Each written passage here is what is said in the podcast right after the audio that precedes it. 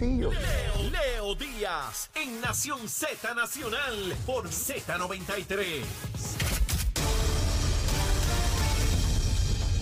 Buenos días, soy Carla Cristina informando para Nación Z Nacional y los titulares. El Cámara de Representantes Federal, Steny Hoyer, afirmó ayer que hay reclamos de transparencia que deben ser resueltos dentro de su caucus antes de bajar a votación el proyecto que propone un plebiscito en Puerto Rico vinculante para el gobierno federal entre la estadidad, la libre asociación y la independencia. En otros temas, según los estimados más recientes del censo federal, población de Puerto Rico habría descendido en 22.300 personas en un periodo de un año y cifra en 3.26 millones la población de la isla en el 2021. Por otra parte, la Federación Hispana informó ayer que la producción de café en el país superará este año por primera vez los niveles anteriores a los huracanes Irma y María que azotaron en la isla en 2017 y en temas internacionales el Senado y la Cámara de Diputados de Chile anunciaron ayer la postergación de la reunión en la que los partidos políticos debían retomar el diálogo entre todas las partes para la reconstrucción de un proceso que lograra la redacción de un nuevo proyecto de constitución. Para Nación Z Nacional les informó Carla Cristina. Les espero en mi próxima intervención aquí en Z93. Estás con Nación Z Nacional por el Habla Música y Z93. Y de regreso, mi amigo, ahí está el cañaveral, mire. Mire, eso es lo que queda, ¿sabe? Cristian Sobrino ha llegado hoy, mi hermano, con, una intensidad y con una cantidad de grados Fahrenheit que por poco me destruye a mí también en el camino. Esto es terrible. Eh, Cristian, llegó la hora de la recomendación de almuerzo. ¿Qué degustamos hoy? Bueno, como les dije, yo vengo de un viaje en la Florida. Ahí esto es frito.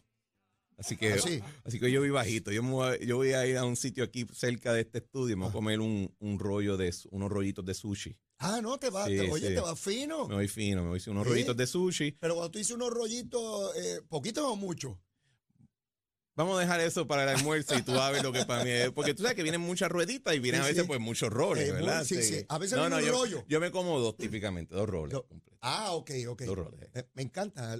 Cuando esta cosa se puso de moda en Puerto Rico, eso de comerse esa cosa fría ahí, que eso, para mí era una tragedia. Yo pensé que eran eh, caníbales los que hacían cosas como esa. ¿Sabes qué? Ahora me encantan. Ah, claro. es que eso demuestra la ascendencia de tu rumbo en la vida, Leo. Eh, ah, de verdad. Fíjate, eso no lo sabía. Ya, Leo, puede estar en la, en la izquierda de champán. No me digas tú. tomar, tomar champán y comer sushi. Hay que hacer una derecha de champán. Eso ya existe. Ah, de verdad. Fíjate, fíjate, es que yo sigo siendo del champán barrio. Champán y derecha. A mí no me invitan esas eh, cosas, yo sigo siendo del barrio. Eso no es. Derecha y champán, pues ya eso viene juntito. A mí no me invitan esas cosas, me dejan allá en el barrio.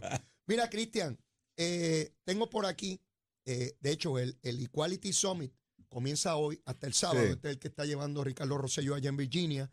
Tienen distintos talleres, un poco yendo a lo que tú planteabas de, de llevar el mensaje a esa cultura eh, eh, eh, que tiene que ver con el poder en los Estados Unidos. Pero quiero referirme ahora a, otro tema. Vaquero, el director de FEMA en Puerto Rico, ayer hizo expresiones públicas, salen reseñadas hoy en la prensa, en términos del periodo de tiempo que van a estar en Puerto Rico, señala que Katrina, esto es algo que yo desconocía. Todavía están corriendo. Todavía, desde el 2005. porque una vez concluyen estos procesos, tienen que haber auditorías que pueden tomar años. Pero algo que me llamó mucho la atención, Cristian, es como él dice que FEMA en Puerto Rico ha estado modificando su proceder sobre la marcha por precisamente por el tiempo que toma atender la crisis.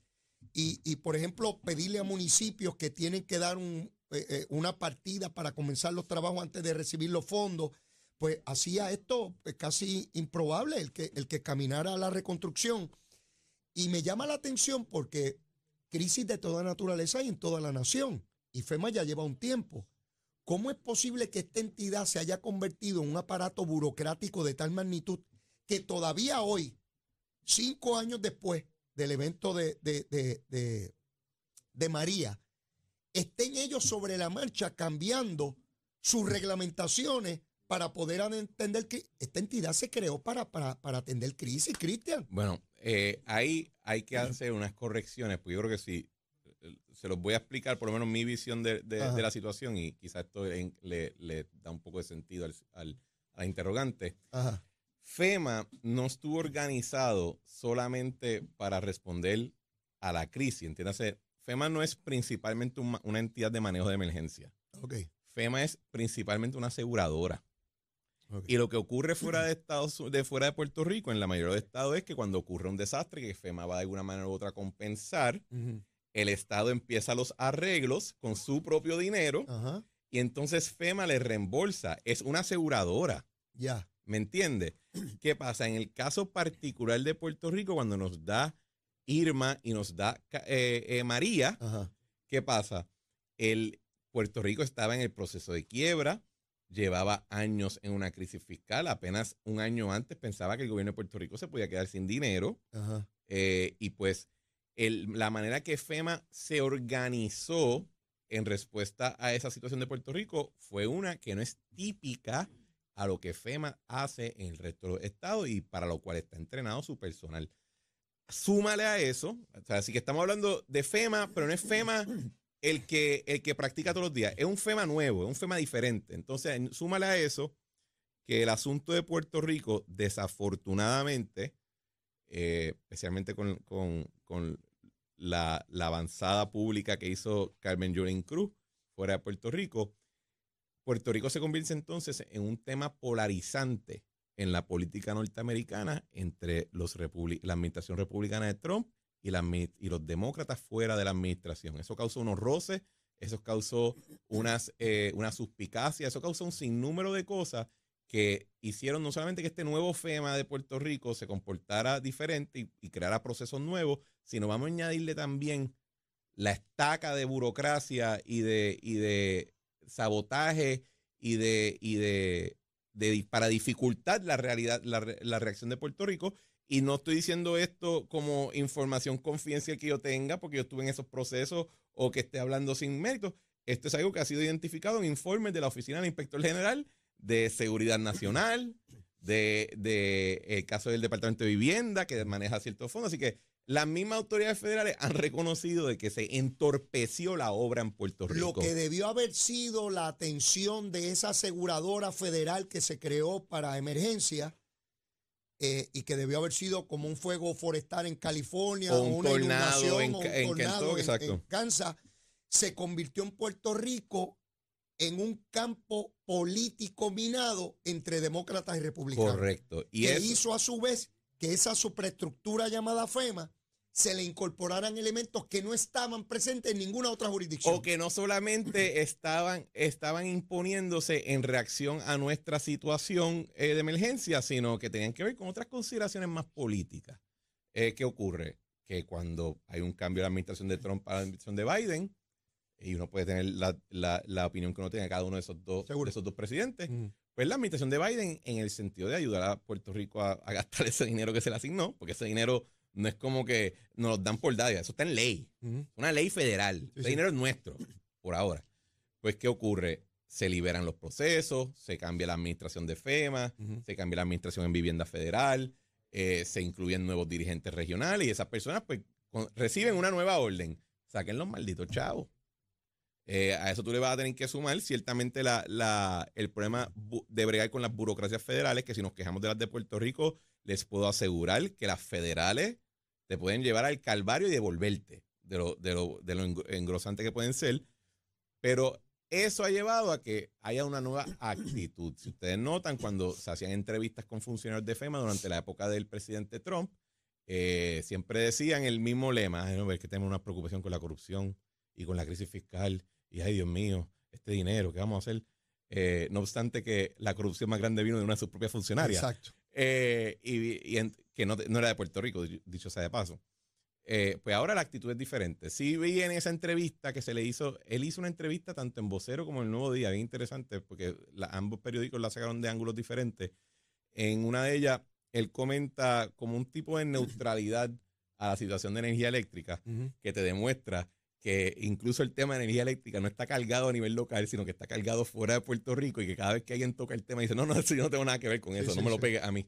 Eh, cuando la realidad es que el, la gran, el, el, la restauración de nuestro sistema eléctrico y poder permitir que cuando prendamos la luz, la luz prenda y no se vaya constantemente, eso es un asunto puramente de infraestructura, son problemas físicos, eso no tiene nada que ver con si nos cae bien Luma o nos cae mal el AUTIEL o lo que sea, tiene que ver con que el cable esté ahí correctamente. Y esa, esa inversión en infraestructura va a depender grandemente de FEMA y de eh, unas partes de los fondos de CDBG que está manejándose en vivienda.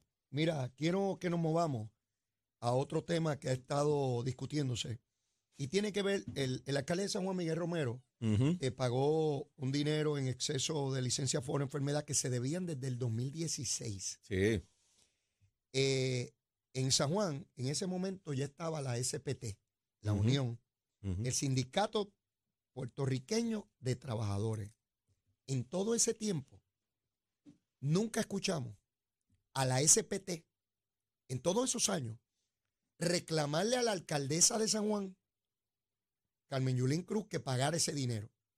Esta unión altamente es como la UTIER, ideológicamente motivada, es en contra de los estadistas a todo general, al punto que su dirección fueron los que montaron Victoria Ciudadana. Ellos fueron los que financiaron el partido Victoria Ciudadana, que dicen que no quieren inversionismo político, pero a ellos la unión le invierte y no hay problema. Para que tú veas la doble moralidad y la hipocresía de Manuel Natal y de Lugar y toda esa gente. No queremos inversionismo político, pero que venga la unión y nos pague todo y nosotros le damos a ellos las cuotas de los obreros. Mira qué paquete eh, tienen esta gente. Pues Miguel Romero pagó ese dinero que se debía desde el 2016 y ahora anda de día momento, como decimos en el campo, día momento, aparece la Unión haciéndole reclamo a Miguel Romero sobre asuntos laborales en el municipio de San Juan. Y yo le, le he dicho al alcalde desde este foro que esa gente viene para encima de él a caerle arriba, porque quieren calentar la calle para tratar de colar a Manuel Natal de, alcalde de San Juan. ¿Cómo rayo una unión que se supone que con el pago de cuotas tenga que velar y reivindicar los derechos de los obreros, estuvieron callados sobre ese dinero por tantos años? El alcalde lo paga, el alcalde dando aumentos de sueldo, mejorando las condiciones de trabajo, y la unión, ahora la unión sabe hablar. Pero es que, mira, eh, Leo, es un asunto también de, de cuáles son los intereses de cada parte, ¿verdad? Yo, por ejemplo, yo entrevisté en mi programa a una funcionaria de la Unión, del liderazgo de la Unión, ah. la, General Counsel. Y ella me reconoce en el programa que en términos del trato patronal entre Carmen Yulín Cruz y Miguel Romero, Miguel Romero es mucho mejor. ¿Te admitió eso? lo admitió, sí, sin ningún problema. Y acto seguido dijo, pero queremos nuestro convenio.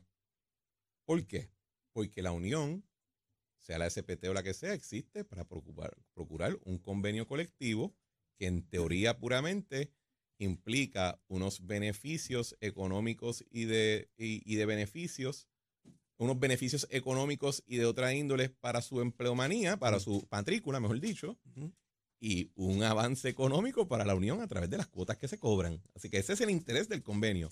Pues el SPT no va a... Una cosa es que te digan, te digan eh, Leo, eres alcalde de San Juan y estás haciendo tremendo trabajo, te lo agradecemos un montón, pero para que estemos claros, si no hay convenio, yo te voy a caer encima todos los días. Esos son los intereses de la Unión, tener el convenio. Entonces, los intereses de la alcaldía es un, tema bien complicado y en este sentido es lo que yo le digo siempre a muchas personas, es lo, es lo chulo de a veces trabajar con un político porque el, el proceso analítico del que solamente le importa la política pública o la estrategia legal, que yo me considero ese tipo de persona, no tiene la visión afinada que tiene el político que dice, yo voy a tener que correr en la papeleta o yo voy a tener que atender ciertos temas y tengo que tener una visión diferente el problema que tiene Miguel Romero es que, primero, la legalidad de un convenio colectivo municipal o de reconocer una unión como el SPT es cuestionable. Eso uno. Pero ¿te quieres dar la batalla, sí o no? Porque él podría fácilmente decir, sí, chicos, lo que pasa es que ustedes no existen porque no están reconocidos en la ley. Esto fue una revolución que hizo Carmen Yulín, yo no tengo que reconocer y se acabó. Y vamos a pelear. Y vamos a pelear. Pero entonces tiene la pelea todos los días. Segundo, ¿en qué medida esa pelea te puede afectar eh, electoralmente? Electoralmente y con la misma paz laboral. Ah, de los propios empleados. Los mismos empleados. Así que yo, por eso lo digo, este, lo digo de una manera un poco fría, porque sí estoy de acuerdo de que hay un cierto nivel de hipocresía en el discurso de parte de la Unión, pero esa hipocresía obedece a sus intereses económicos y lo que es supuestamente su misión como Unión. Esa es la, esa es la manera que yo lo veo y, y no lo cogería personal, pero hay que entender que ese es su trabajo. Para mí lo importante, en términos ya políticos, es que la gente entienda la naturaleza de la unión. Correcto, sí. Porque si no parecería... Que uno es bueno y uno es malo. Exactamente, exactamente. Para mí lo importante en el proceso político es saber qué está detrás de la tarima, qué está detrás del telón, cuál es la verdadera realidad. Como cuando nos hacen una radiografía y sabemos que este cuerpo que tenemos hay, hay, un, hay unos huesos que lo sostienen porque no podríamos estar de pie, ¿verdad? Y eso es lo que yo intento en este programa. Que lo que vemos ahí como que ah, estamos buscando la reivindicación de los... No, no están así porque estuvieron años donde no reclamaban ese interés y no lo reclamaban y ni siquiera con la fuerza que lo hacen hoy. Y que cuando, y, la razón que quizás no lo reclamaban es porque entendían que su interés es en el momento, déjame no presionar para un convenio, yo voy a presionar para que mi plancha de candidatos gane. Y entonces aquí hay esencialmente un intercambio de beneficios, ¿verdad? La SPT promueve. Un intercambio de prestaciones, Exacto, sí, un intercambio de prestaciones. Yo te promuevo electoralmente, según la ley me permita, y cuando tú ganas, y tú te sientes al otro lado de la mesa conmigo, tú te vas a recordar quién fue el que le metió un millón de pesos a tu campaña indirectamente, porque si no te... Oye, y ese es el juego. Y eso es lo que validó el, Tribunal Supremo, de los Estados Unidos. Así es. Aquí nadie está hablando de nada eh, turbio. Bajo las leyes de Puerto Rico, eso no se podría hacer. Claro. Y esas mismas uniones llenas de sectores independentistas se benefician de una determinación del Tribunal Supremo del Imperio que posibilita que una unión de fuera de Puerto Rico le dé dinero. Mira, como una vez yo le dije a un activista eh, de izquierda de Estados Unidos que, me estaba entrevistando eh, en un asunto, en un proyecto, le dije, mira, el imperio siempre es imperial. Cuando te trata bien y, cuando, te, trata, mal, Es imperial igual, o sea, no cambia. es la realidad. Por los poderes del imperio o te beneficia o te perjudica. Pero sigue siendo imperial. Sigue siendo imperial. Y, para, y, volviendo un poco al tema que dijimos ahorita de, de la estadidad, cuando entré a Puerto Rico a ser Estado, yo les puedo asegurar que si Cristian Sobrino de, momento es senador o representante, yo no voy a estar pensando en los otros territorios, voy a estar pensando en Puerto Rico. O sea, eh, eh, eh, el imperio seguirá siendo imperio. Seguirá siendo imperio. Y tú representando el imperio, si llega a Samoa y las vírgenes allí reclaman cosas. Yo, voy a escucharme como los congresistas gringos ahora que dicen, pues hay que hablar, hay unos temas que tenemos, que, discutir. Claro que sí, así es. Porque depende si está de un lado o del, otro. Correcto. Pero siempre hay una lógica. Mira, ahorita tú hablas del derecho natural. Eh, aquí yo creo que todos nos sabemos eh, los diez mandamientos, ¿verdad? En el libro del Éxodo. Bueno, hay unos, que hay unos que lo sabemos y otros que los practicamos. Claro. Pues hay un mandamiento que es honrarás a padre y madre. Ajá. No hay ningún mandamiento que dice serás padre y madre. No. ¿Por qué? Porque eso había sido ya proclamado en el Génesis cuando dice Dios, eh, sean fructíferos y multiplíquense. No lo tenía que repetir, pero el mandamiento, o sea, la ley de Dios escrita en unas tabletas de piedra que bajó Moisés con la montaña eh, repartiendo relámpago y trueno, decía, honrarás, presumía que ya había una cosa. Pues ¿por qué? Porque hay un orden lógico, ¿verdad? Para poder honrar a tu padre y tu madre tiene que existir. Tiene que haber un padre y madre. Pues de la misma manera, la unión sigue un orden lógico de pensamiento. Yo no es una cuestión de que tú seas chévere. No es una cuestión de que tú seas buen patrono. Es que tú me pagues mi cuota y le pagues a mis empleados sus beneficios. Punto y se acabó. Hay un orden lógico al razonamiento. Y tenemos que aplicarle eso a todo. ¿Por qué el soborno es ilegal, Leo? ¿Por qué lo es? Porque el soborno es ilegal. Como diría un profesor de derecho mío, porque la ley lo dice. No, el ah. soborno es ilegal porque funciona. Porque funciona. Porque si yo le pago a alguien a cambio de que hace una acción eh, eh, oficial, con toda probabilidad lo va a hacer. Funciona. Así que como no queremos eso, porque entendemos que los resultados ah, serán peores, por orden lógico lo hacemos ilegal. ¿Verdad? Si, no, funcionara. Y tenemos que aplicarle ese criterio intelectual a toda decisión de política pública. ¿Cuál es la lógica? ¿Cuál es el proceso lineal que obedece a esta decisión y este, y a esta controversia entre nosotros? Interesantísimo. Yo no quisiera que se acabara el tiempo, pero siempre se acaba, Cristian. Por lo menos en este programa, yo no sé en, el tuyo. En el mío no hay límite de tiempo. ah, bueno, pues, pues ya estaremos por allá. Mira, Cristian, de verdad que la pasamos excelente, pero la comparecencia de hoy no te exime de la comparecencia del lunes. El lunes volvemos, el lunes volvemos. Perfecto, pues lo continuamos donde lo dejamos, Cristian. Agradecido enormemente. Siempre, gracias, Leo. Bueno, mi amigo, y antes de terminar el programa, como siempre, por ahí viene Fiona, por ahí viene Fiona. Pero mire, tenemos que saber del tránsito, del tiempo y del monito de Santurce, que ya nadie me habla de él. Vamos con la que sabe, Carla Cristina. Informando para Nación Z Nacional. En el tránsito se ha reducido el tapón en la mayoría de las vías principales, pero queda algo de congestión de moderada a semipesada en el expreso Valdoriotti de Castro, cerca de la entrada al túnel Minillas en Santurce. Igualmente en la autopista Luis Aferré en Cupé y en Río Piedras, donde se reportó un accidente vehicular y está pesada la 30 entre Juncos y Gurabo. Y al momento no se han reportado accidentes graves ni fatales. Sin embargo, en lo que va de año se han registrado 167 muertes en las carreteras del país, por lo que la Comisión para la Seguridad en el Tránsito y nosotros aquí en Z93 reafirmamos la recomendación a conductores y peatones para que respeten los límites de velocidad y las leyes de tránsito. Ahora pasamos con el informe del tiempo. El Servicio Nacional de Meteorología nos informa que hoy se espera un aumento en la actividad de aguaceros. El pico de la actividad en horas de la tarde será sobre el cuadrante suroeste del país, donde se anticipan aguaceros numerosos y tronadas de aisladas a dispersas. En el este se esperan líneas de aguaceros con posible lluvia de moderada a localmente fuerte, mientras las temperaturas estarán en los bajos 90 grados en las costas y cerca de 80 grados en la montaña y se esperan índices de calor de 102 a 107 grados para varias áreas de elevación baja, especialmente en el norte y oeste de la isla. El viento estará del este de 15 a 20 millas por hora con variaciones de la brisa marina y ráfagas ocasionalmente más fuertes, especialmente cerca de los aguaceros y las tronadas. Y en el último boletín emitido por el Centro Nacional de Huracanes se informa que la tormenta tropical Fiona continúa su ruta hacia Puerto Rico. De acuerdo al boletín, el sistema cuenta con vientos sostenidos de 50 millas por hora y está localizada en la latitud 16.6 grados norte y longitud 53 grados oeste, a unas 185 millas al este de la isla de Sotavento. El movimiento de traslación de Fiona es de oeste-noroeste a 15 millas por hora y el centro explicó que se espera que este movimiento general continúe durante los próximos días, mientras en la trayectoria pronosticada se espera que el centro de Fiona se mueva a través de las islas de Sotavento mañana en la noche y cerca de las Islas Vírgenes y Puerto Rico durante este fin de semana. La agencia indicó que Fiona producirá entre 3 y 6 pulgadas de lluvia y aunque no se espera que la tormenta tropical afecte la región hoy, debemos mantenernos alertas sobre su cercanía y monitoreando las actualizaciones del pronóstico, incluyendo aquellos emitidos tanto por el Centro Nacional de Huracanes como por el Servicio Nacional de Meteorología, que nos indica que los impactos son posibles tan temprano como mañana en la noche con un aumento en la lluvia y los vientos.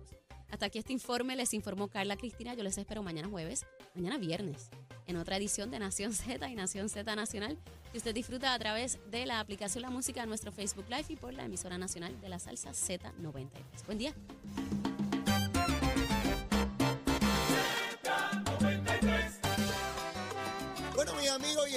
Ya en los minutos finales de aquí de Nación Z Nacional con Leito Díaz. ¿Con quién va a ser? Bueno, el alcalde de Cataño continúa sus acciones judiciales contra aquellos contratistas que se han declarado culpables de corrupción, como es el caso de Bow. Esta práctica yo no la había visto antes. Felicito al alcalde de Cataño por esta iniciativa. Sencillamente hay que procurar los recursos robados para devolvérselos al municipio, al pueblo de Cataño. Bueno, y ya yo no tengo tiempo para. Mire la súplica de siempre. Si usted todavía no me quiere, quiérame que soy bueno. Mire como el monito de Santurce, cariñoso, juguetón y escurridizo. Y si ya me quiere, quiérame más. Abra ese corazón. Mire, será hasta mañana y pidiéndole siempre a papá Dios que mande a Fiona para otro lado, que no venga para acá nada. Mire, será hasta mañana. Besitos en el cutis para todos. Los quiero mucho. Llévatela, chero. Estás con Nación Z Nacional por el Habla Música y Z93.